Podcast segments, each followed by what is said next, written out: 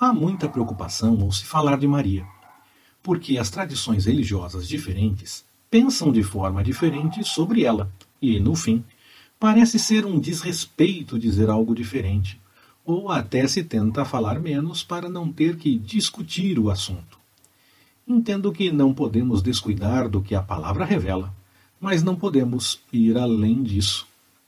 Maria pode ter origem no nome Miriam, como a irmã de Moisés tem um significado parecido, pois trata sobre a importância da pessoa, uma senhora soberana, demonstrando força e poder, ou vidente, no sentido de profeta, como se fala nos livros de Samuel que os profetas eram chamados no passado, ou ainda pura.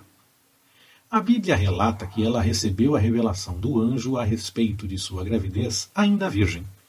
Mostra preocupação, mas acalmada pelo anjo, aceita e reconhece o poder de Deus. Ela esperava pelo Messias, mas a visão naqueles dias era do libertador que tomaria o poder e seria rei. Talvez ela tivesse esse entendimento quando procura Jesus com os irmãos e Jesus reage dizendo que seus parentes seriam os que faziam a vontade do Pai. Pode ter passado essa ideia aos irmãos de Jesus, que, segundo João, questionavam algumas coisas.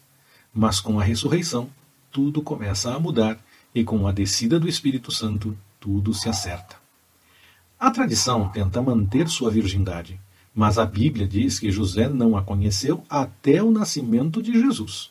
Logo, depois eles seguiram com a família. E os irmãos de Jesus seriam filhos de José e Maria. Há outra tradição, mas deixemos para quando falarmos de José. Ela é sim importante, mas por ter sido escolhida por Deus e por ter aceitado a missão. Nos mostra que precisamos deixar o Senhor agir, reconhecendo Sua vontade e fazendo a nossa parte, sempre seguindo a orientação de Deus.